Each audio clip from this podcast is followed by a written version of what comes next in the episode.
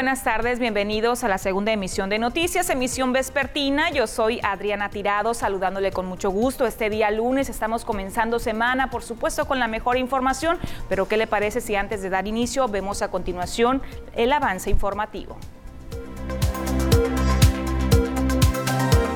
Hoy se cumplen 25 años del trágico trenazo de la avenida Santa Rosa. Niño y turistas murieron ahogados el domingo. Fuego consumió pulmonía en el malecón. La segunda dosis de la vacuna contra el COVID-19 se aplicará a partir de este martes en Mazatlán. Y en los deportes, Cruz Azul rompió con 23 años de sequía al vencer a Santos.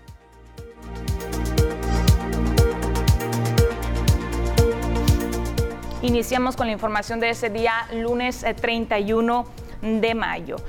Y mire, es precisamente este día, 31 de mayo, cuando se cumplen 25 años de una tragedia de, de, las más grandes que se registró aquí en el puerto de Mazatlán, que se ha registrado, me refiero al trenazo que se presentó en la avenida Santa Rosa, donde desafortunadamente fallecieron ahí 34 personas. Han pasado 25 años desde aquel fatídico día, en el que 34 personas murieran y 14 más resultaran heridas cuando el tren embistió en la avenida Santa Rosa a un camión urbano que trató de ganarle el paso de manera irresponsable.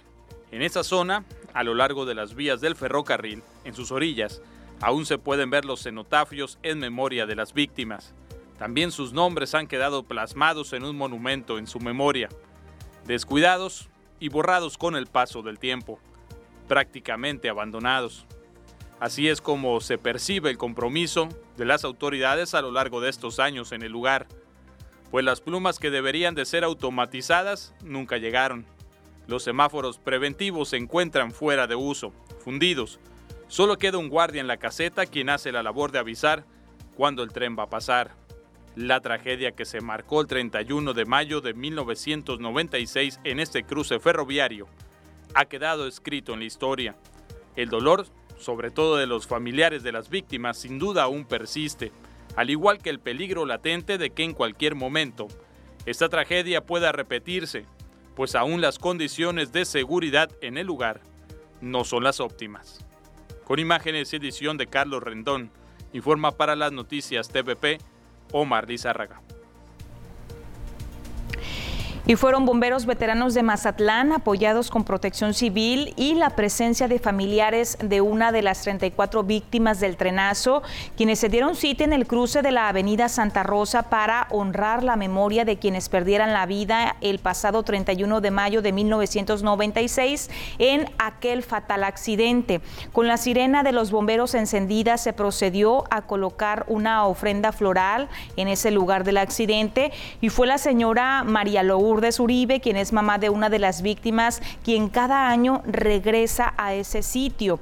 Ahí lamentó que hoy en día las autoridades se hayan olvidado del compromiso que hicieron de mejorar las condiciones del cruce, esto pues con la finalidad de evitar más accidentes y que en el lugar en donde están plasmados los nombres y los cenotafios estén sin mantenimiento y también están sucios.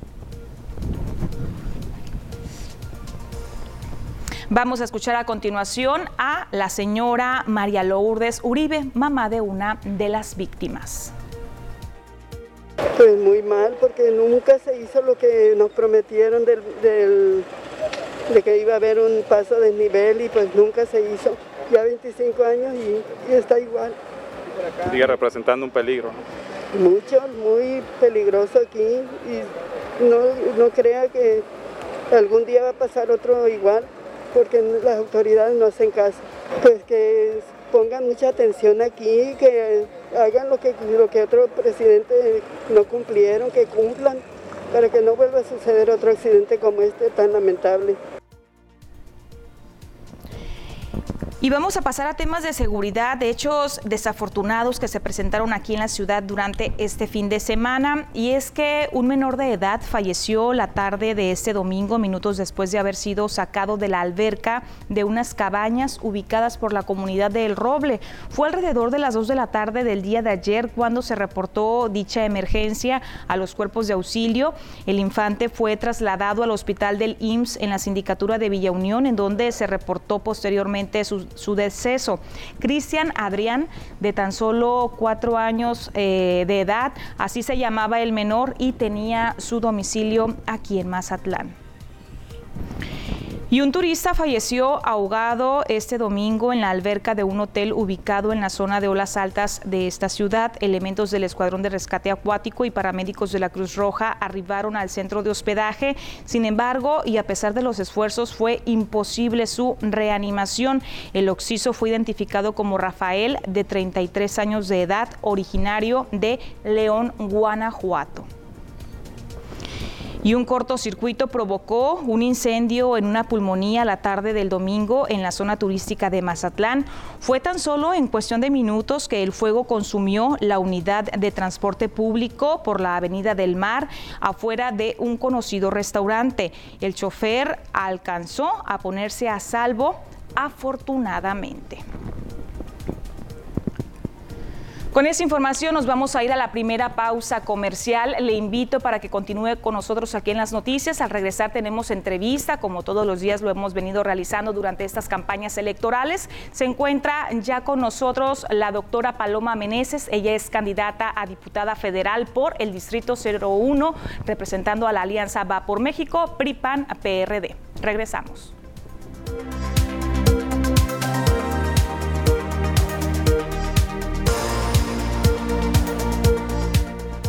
Gracias por continuar con nosotros en las noticias. Le decía yo, le adelanté, está con nosotros ya la doctora Paloma Meneses. Ella es candidata a diputada federal Distrito 01, Alianza Va por México, PRIPAN PRD. Saludándola de nueva cuenta, dándole la bienvenida, doctora. Hola, Adriana, ya me sentí más en confianza estar aquí. Mucho gusto, muchas gracias por haberme invitado. Este, pues aquí estamos. Comenzamos directamente para aprovechar el tiempo con las propuestas. Doctora, trae usted una propuesta por ahí muy interesante que sería de beneficio directamente para los adultos mayores. Sí, claro que sí. Mira, pues a lo largo de mi campaña hemos estado valorando lo que viene siendo la, situación en la cual se encuentran los adultos mayores.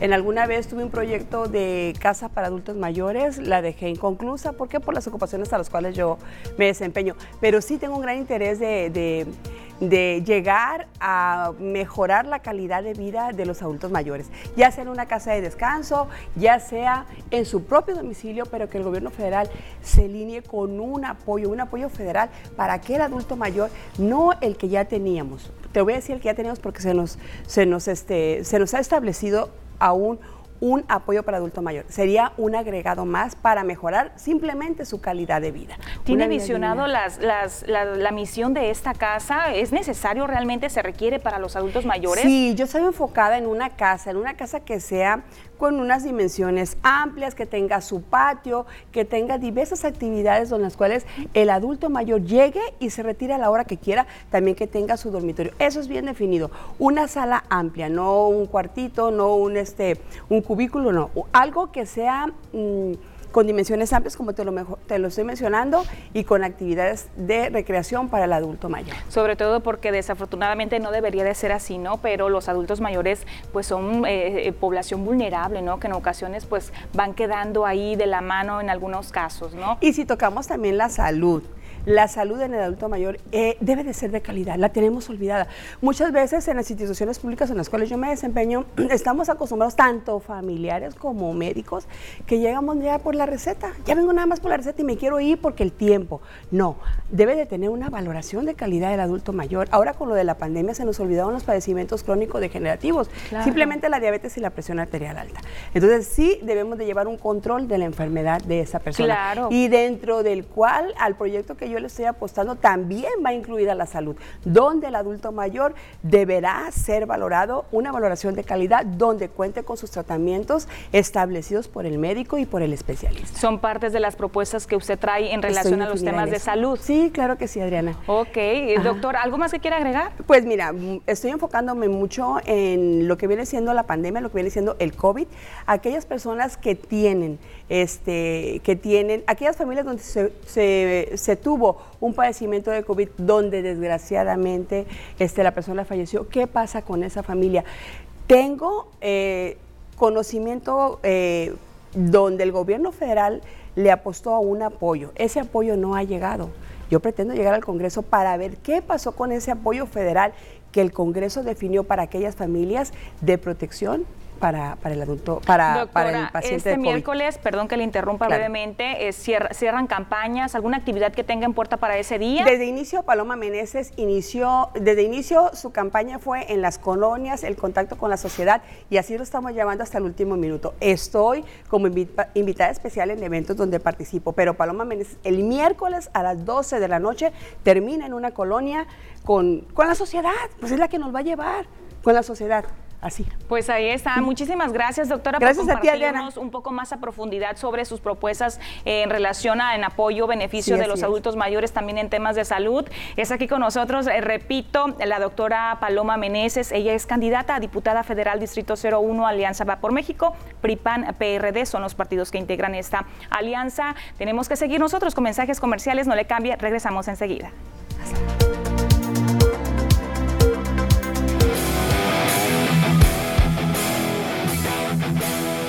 Vamos a continuar con más información. Lo mejor del mundo deportivo lo tiene Ernesto Vázquez.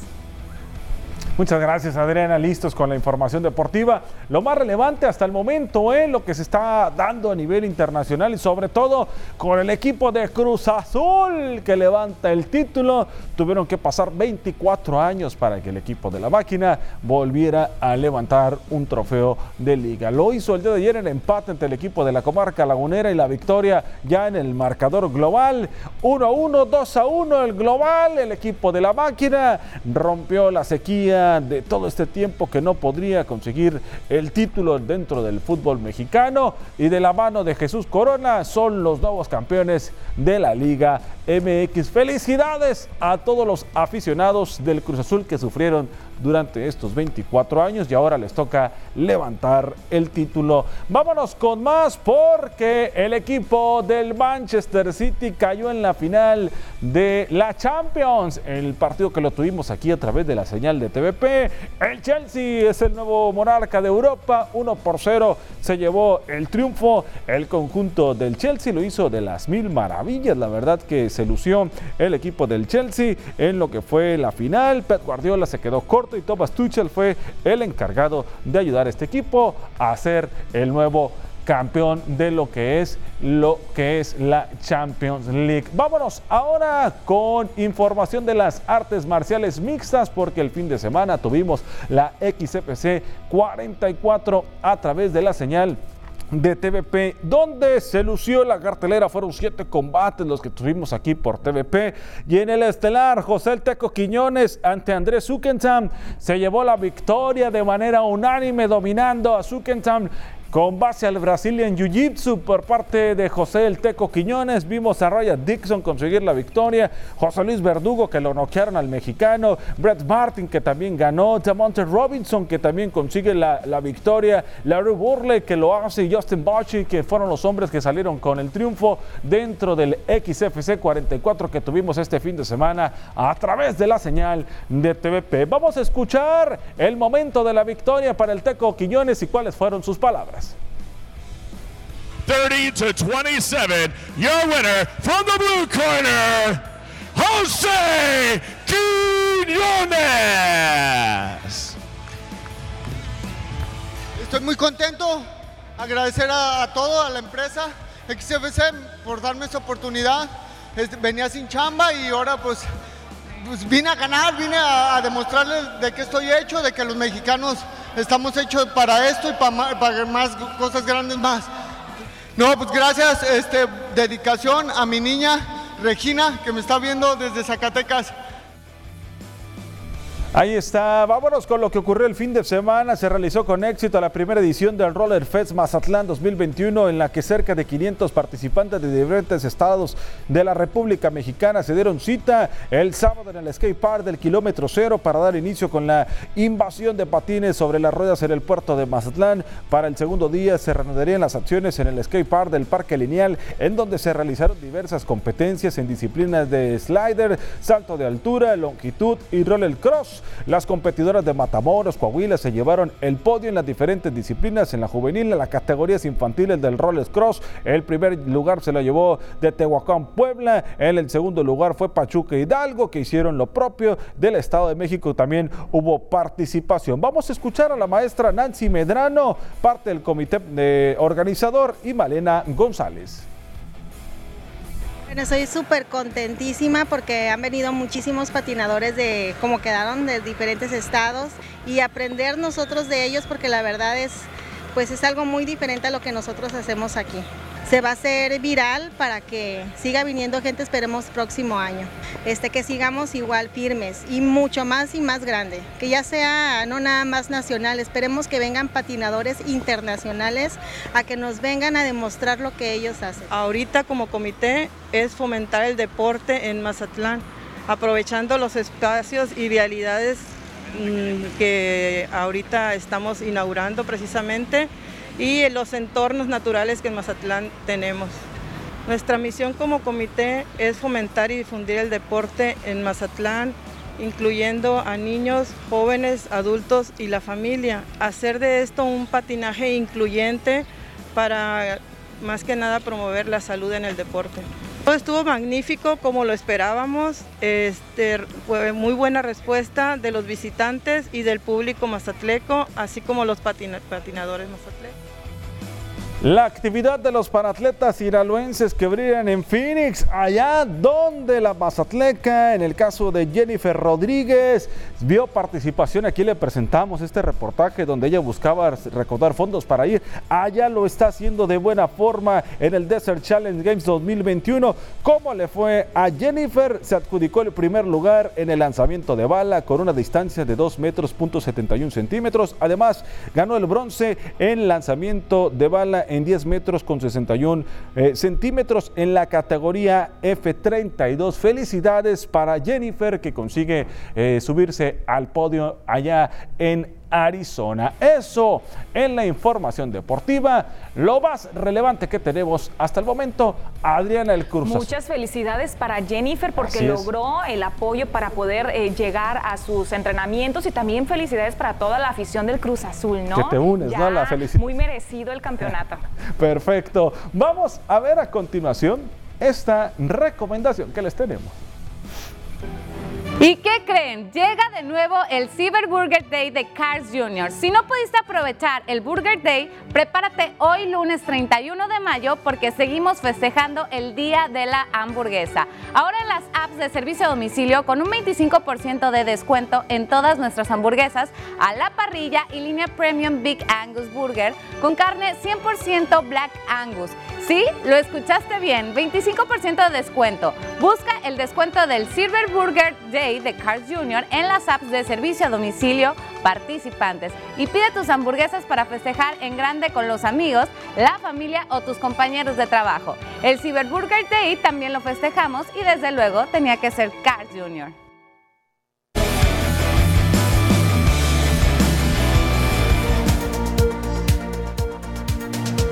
Estamos de vuelta con temas del orden político electoral y llegaron las nuevas boletas impresas de acuerdo a las nuevas modificaciones con base a la última resolución que emitió la sala del Tribunal Electoral con sede en Jalisco. Llegan a Sinaloa las nuevas boletas impresas para votar de acuerdo a la resolución del Tribunal Electoral del Poder Judicial de la Federación que dejó sin efecto las candidaturas comunes de Morena Paz en Mazatlán y Culiacán a la alcaldía y la coalición va por Sinaloa en Cozalá, así como en los abanderados a seis distritos electorales a diputación por tratarse de reelección. En las boletas a la alcaldía ya no aparece el partido sinaloense ya que no se nombró candidato para tal efecto. Para las diputaciones sí aparece ya el nombre y el logo de los candidatos recién nombrados. Nos llegaron eh, este lunes, eh, en las primeras horas de la, de la, mañana. En las nuevas boletas no viene el PAS, viene este, un recuadro en blanco que le pertenecía al PAS. Eh, entonces, para que no haya confusión, comento, no habrá candidatos y no viene ni el logotipo del partido, por supuesto, ¿verdad? Nada más quedó el recuadro ahí sin, sin partido ni nombre de candidato, más sin embargo, en las diputaciones locales sí aparecerá el partido Paz con otro nuevo candidato. Sin embargo, esto aún no está del todo definido. Podría haber un revés de nueva cuenta, pues aún está pendiente otra resolución por parte del tribunal, y si se define dejar las candidaturas como estaban, las boletas anteriores se tendrían que volver a sacar de la bodega para repartirlas ante los funcionarios de casilla.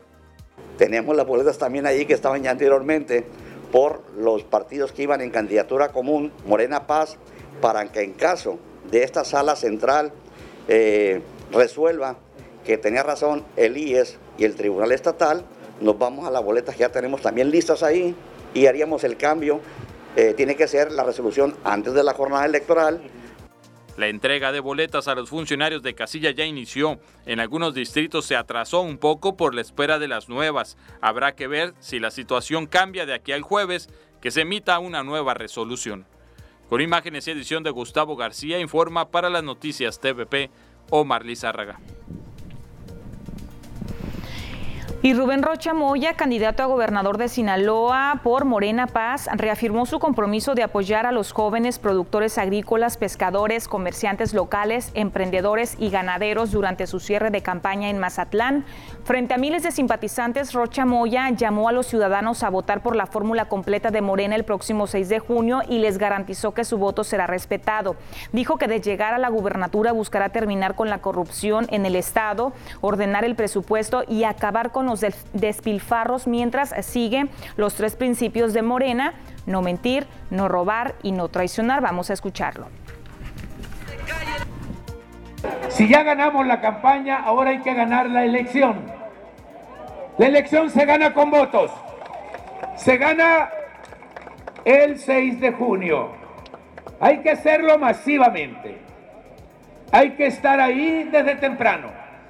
Les aseguramos una cosa, ya tenemos toda la estructura para cuidar nuestra cosecha de votos.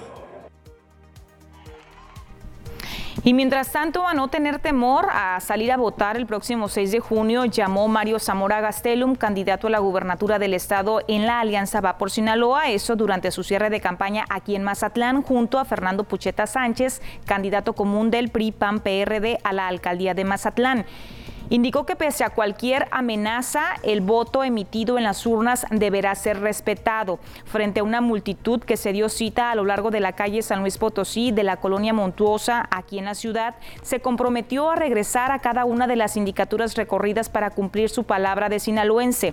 El abanderado del PRI-PAN-PRD se dijo fortalecido con la respuesta recibida por los sinaloenses y en particular la obtenida aquí en Mazatlán durante su campaña, por lo que espera seguir con ello al ser elegido gobernador del estado el próximo domingo 6 de junio. Vamos a escuchar al respecto a Mario Zamora Gastelum.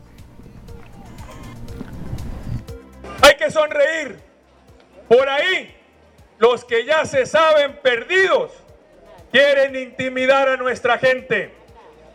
No se dejen engañar. No le tengan miedo a nadie. Cuentan conmigo y cuentan con nosotros. Piensen en su familia, piensen en sus hijos. El cobarde solo asusta, pero no asusta a nadie, a nadie de bien que sabe lo que quiere.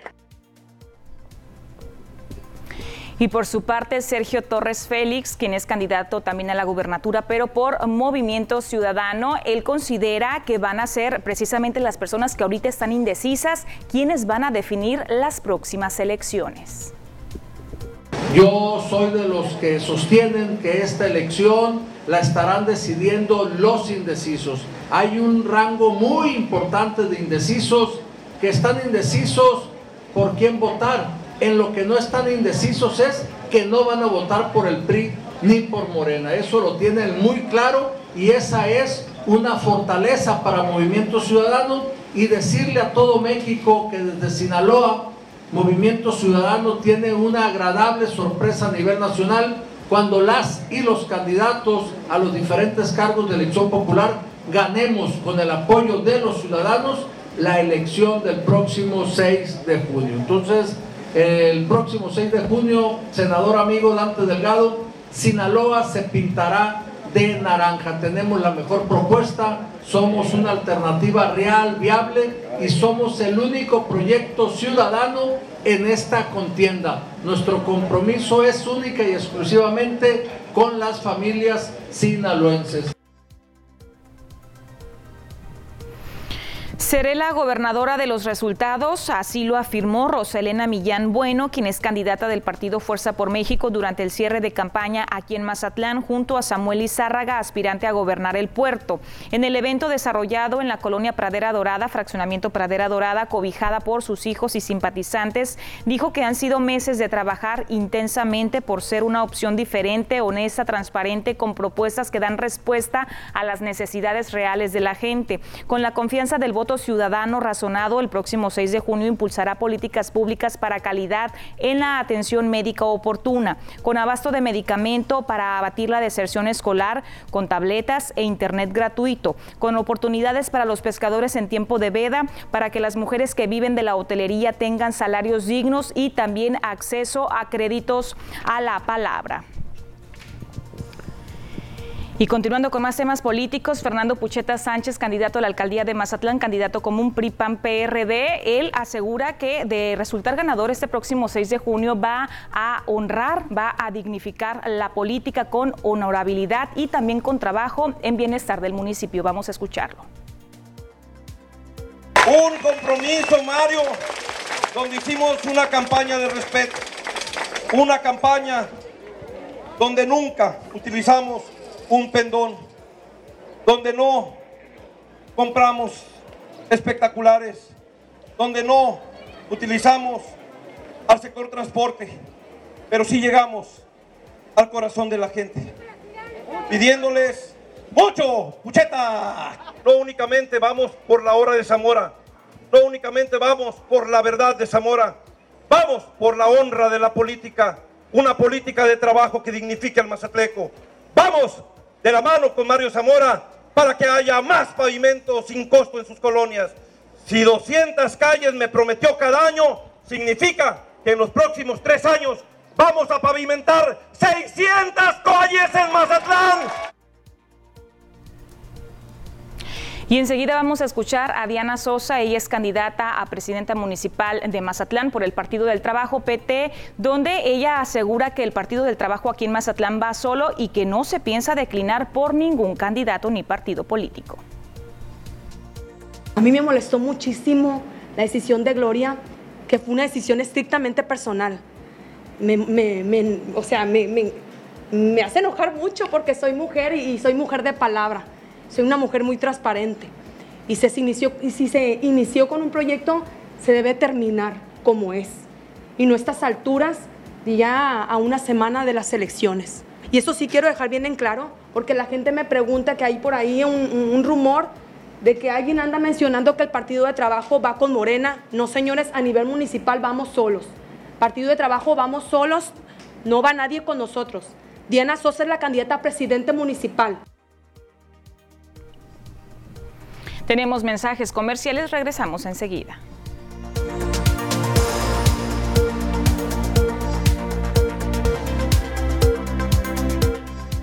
Estamos de vuelta con información relacionada al sector educativo y es que esta mañana estuvo aquí en el puerto de Mazatlán el secretario de Educación Pública en Sinaloa, Juan Alfonso Mejía López, quien anunció que va a ser el gobernador de Sinaloa, Quirino Ordaz Coppel, quien va a definir si se dará el regreso a clases de manera presencial para todos los alumnos de educación básica en los próximos días.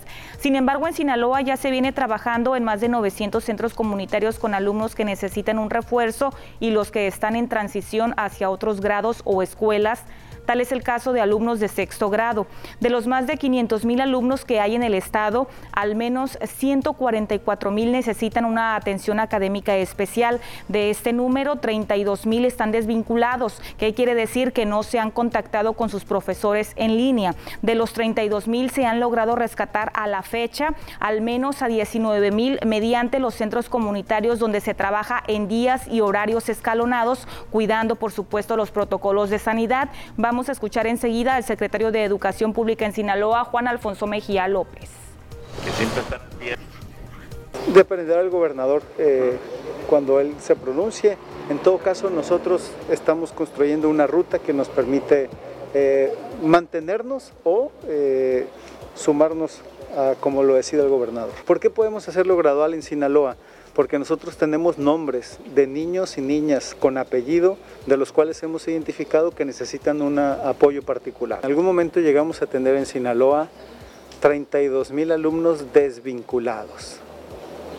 Y de esos 32 mil hemos recuperado 19 mil 328 durante los últimos cuatro semanas. Y luego tenemos 38 mil niños que tienen puntajes académicos si se calificara como normalmente se hace, eh, alrededor de por debajo del 6.9. Que eso de, eso se trata. Más que el título, si regreso o no regreso, al final de cuentas aquí en Sinaloa lo estamos haciendo eh, gradual y lo estamos haciendo focalizado, teniendo en cuenta que lo más importante es cerrar un ciclo escolar de acuerdo a las condiciones de las familias.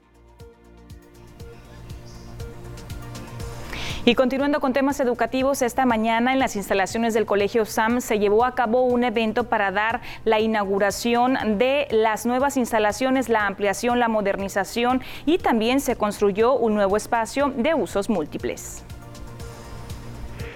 Directivos de Grupo ARE y Colegio SAM inauguraron los trabajos de ampliación y remodelación de las instalaciones de esa institución educativa, en donde también se construyó un espacio de usos múltiples denominado Cueva de los Leones.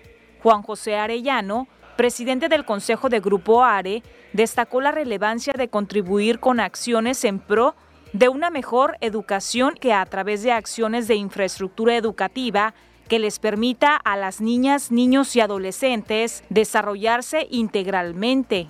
Y creemos que eh, a través del colegio eh, es la forma donde podemos retornar este, a través de nuestros niños, con niños este, felices, este, seguros, sanos, y, y, pues para ello requiere una inversión inmobiliaria y es lo que hemos tratado de hacer de manera progresiva los últimos seis años, cinco años que hemos estado invirtiendo. Tuvimos que hacer eh, bastantes adecuaciones a lo que ya teníamos, es, pues es una zona ya muy impactada, eh, Lomas de Mazatlán. Tuvimos que innovar con el proceso constructivo, con material ligero. El tercer nivel se, se, se hizo de un material Murotec, que es un material más ligero, más... ¿El tercer nivel todo es nuevo? Todo el tercer nivel es nuevo. En cuanto a las especificaciones técnicas, Roberto Arellano miembro del Consejo de Grupo ARE, detalló que la obra tuvo una duración de ocho meses y el auditorio se construyó con materiales que cumplen con todos los estándares de calidad. Una de las nuevas zonas incluye espacios para talleres y nuevas aulas para robótica, ajedrez, ciencias, entre otros. En el evento estuvo presente el secretario de Educación Pública en Sinaloa, Juan Alfonso Mejía López, quien resaltó la labor que han realizado todos los actores de la educación durante la pandemia. Como parte de las actividades, se realizaron demostraciones artísticas, deportivas y culturales de parte de las y los estudiantes, quienes amenizaron el momento. Con imagen y la edición de Pedro Velarde, informa para las noticias TVP Adriana Tirado. Y en otro orden de ideas, una buena noticia para Mazatlán es que próximamente se contará de nueva cuenta con un albergue que estará dirigido y destinado para los familiares de los pacientes del Hospital General de Mazatlán. El Hospital General Dr. Martiniano Carvajal de Mazatlán está cerca de contar nuevamente con un albergue que dé atención a familiares de pacientes foráneos, como ocurría con el antiguo nosocomio. Esperanza Casugo Saco, consejera del patronato del hospital, señaló que esta es la meta que se ha fijado la organización honorífica para este año por lo que se está en búsqueda de aliados para cristalizar el proyecto, contando ya con un terreno que fue donado en forma gratuita por el gobierno del estado, también en la avenida Óscar Pérez Escobosa. Y esta etapa es invitar a la comunidad a la sociedad mazatleca, a la gente altruista que tenemos aquí y ver de la mejor manera cómo encauzar los proyectos. También tenemos la experiencia de que tenemos que tener una consolidación jurídica para que esto permanezca, ¿no? Darles apoyo y fortaleza ciudadana para el bien común. Y el albergue, pues sí, es para los familiares que tengan dónde llegar a acudir, porque pues ahorita es una lástima que estén en el camellón con la inclemencia de, del calor que ya se está dando. Las bases del proyecto fueron presentadas a algunos representantes de empresas y organismos intercamarales con el fin de dar a conocer el plan de trabajo del patronato, tomando en cuenta que el nosocomio, que ha sido referencia en atención hospitalaria en el sur del estado, también presenta otras carencias. Sobre todo en insumos eh, medicamentos, personal. Eh, es un hospital que tiene eh, infraestructura para atender diferentes tipos de padecimientos y lo que hace falta es precisamente este, estos médicos especialistas que puedan atenderlo. los medicamentos, los insumos médicos, y alguna algún caso de mobiliario hay todavía ya carencias que son mobiliario de uso rudo, es lo que más hace falta en el hospital. Ante ello, Berenice Rodríguez, directora del patronato, sostuvo que están debidamente constituidos, por lo que se tiene la capacidad para recibir donativos y entregar recibos deducibles de impuestos, siguiendo el protocolo correspondiente, recordando, así como su lema lo dice, que ayudar no es un acto de caridad, sino un acto de justicia social. Con imágenes y edición de Pedro Velarde, reportó para las noticias TVP Cecilia Barrón.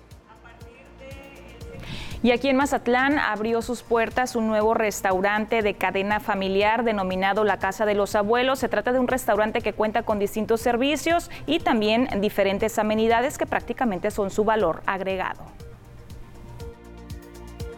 Abre sus puertas en Mazatlán el restaurante de cadena familiar La Casa de los Abuelos un concepto que ofrece diversidad para sus comensales y además entretenimiento para los pequeños ya que cuenta con área de restaurante, panadería, boutique y la casa de los niños en donde los pequeños pueden jugar mientras se realiza el consumo.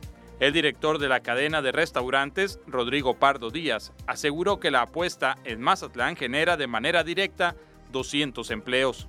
En esta sucursal en Mazatlán directamente tenemos 200 empleos, indirectamente tenemos más de 45 empleos. ¿Y la inversión?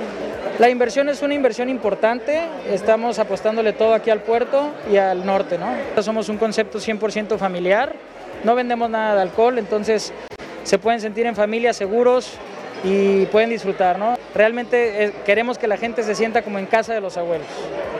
Esta es la sucursal número 21 y la más grande de la cadena.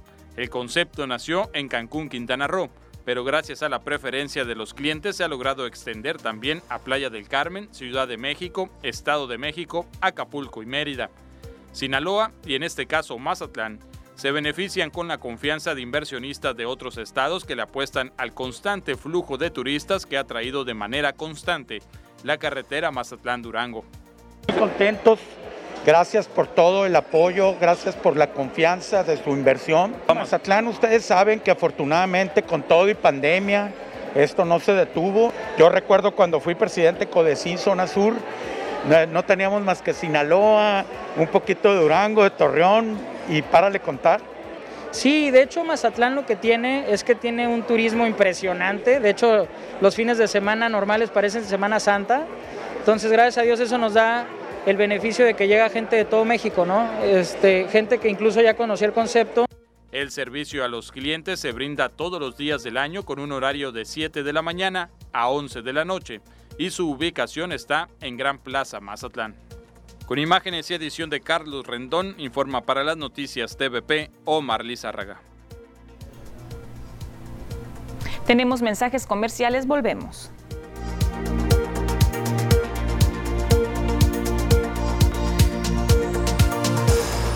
Estamos de vuelta con más información, temas relevantes de salud. Le invito para que preste mucha atención a la siguiente información que le voy a compartir, sobre todo es en relación para las personas de 60 años en adelante. Hay novedades para la aplicación de la segunda dosis y es que a partir del martes primero al lunes 7 de junio se va a aplicar la segunda dosis de la vacuna contra el COVID-19 AstraZeneca a las personas mayores de 60 años que residen aquí en Mazatlán.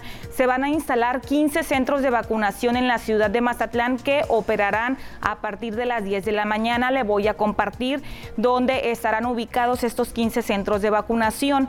Es en la Escuela Mártires de la Revolución, en la primaria Ángela Peralta de la colonia Ricardo Flores Magón, en la escuela secundaria Miguel Hidalgo, en la ETI 77 en la colonia Jaripillo, el Hospital Militar Regional de Especialidades, la clínica de Prados, la clínica de IMSS en el Prados del Sol, en el fraccionamiento Prados del Sol, Polideportivo Universitario de la UAS, la Escuela Secundaria General número 2 Leyes de Reforma, la Escuela Secundaria Federal General número 1, la cancha Germán Evers, el centro comunitario Urias, la primaria General Miguel Hidalgo en el Castillo, el centro comunitario Valles del Ejido, el Kinder Carmen Cerdán y el comisariado Isla de la Piedra.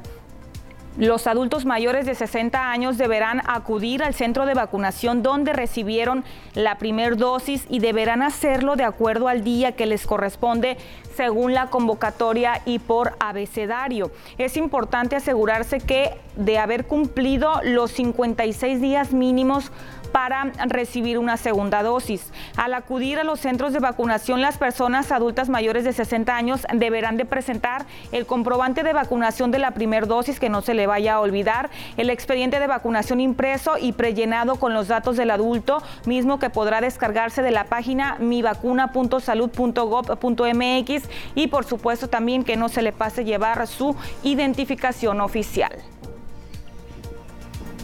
Esto también y antes de despedirnos, le voy a presentar la gráfica con la información actualizada sobre el número de casos activos que prevalecen a nivel nacional, casos de COVID-19, cuáles son los datos, las cifras que proporcionan las autoridades.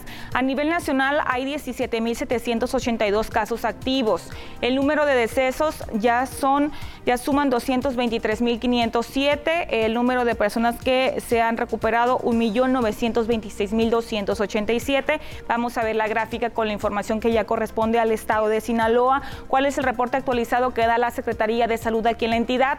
39.256 casos confirmados, 377 están en carácter de sospechoso, 6.258 decesos, 32.628 recuperados. Vamos a ver la imagen con la información ya desglosada sobre cada uno de los municipios. Comenzamos con Ahome con 99 casos activos, 96 en Culiacán. Aquí en Mazatlán 99, estos tres municipios están eh, pues a muy poquito ya, yo creo, de pasar al color rojo en el semáforo epidemiológico porque están próximos a llegar a los 100 casos activos. Esperemos y que esto no sea así. El fuerte 19 casos activos, 20 en Guasave, tenemos 11 en Rosario, 2 en Salvador Alvarado, 8 casos en Nabolato, 8 en Escuinapa, 8 en Choice y pues los demás municipios no están presentando casos activos. Tenemos Angostura, Badiraguato, Concordia, Cozalá, Lota, por Tenemos San Ignacio, Sinaloa, donde no hay casos activos. Con esta información llegamos ya a la recta final del noticiero. Le agradezco mucho porque estuvo acompañándome durante una emisión más ese día lunes comenzando semana. Les espero el día de mañana martes en punto de las 2 de la tarde. Si usted está comiendo, le deseo por supuesto que tenga un excelente provecho. Hasta pronto.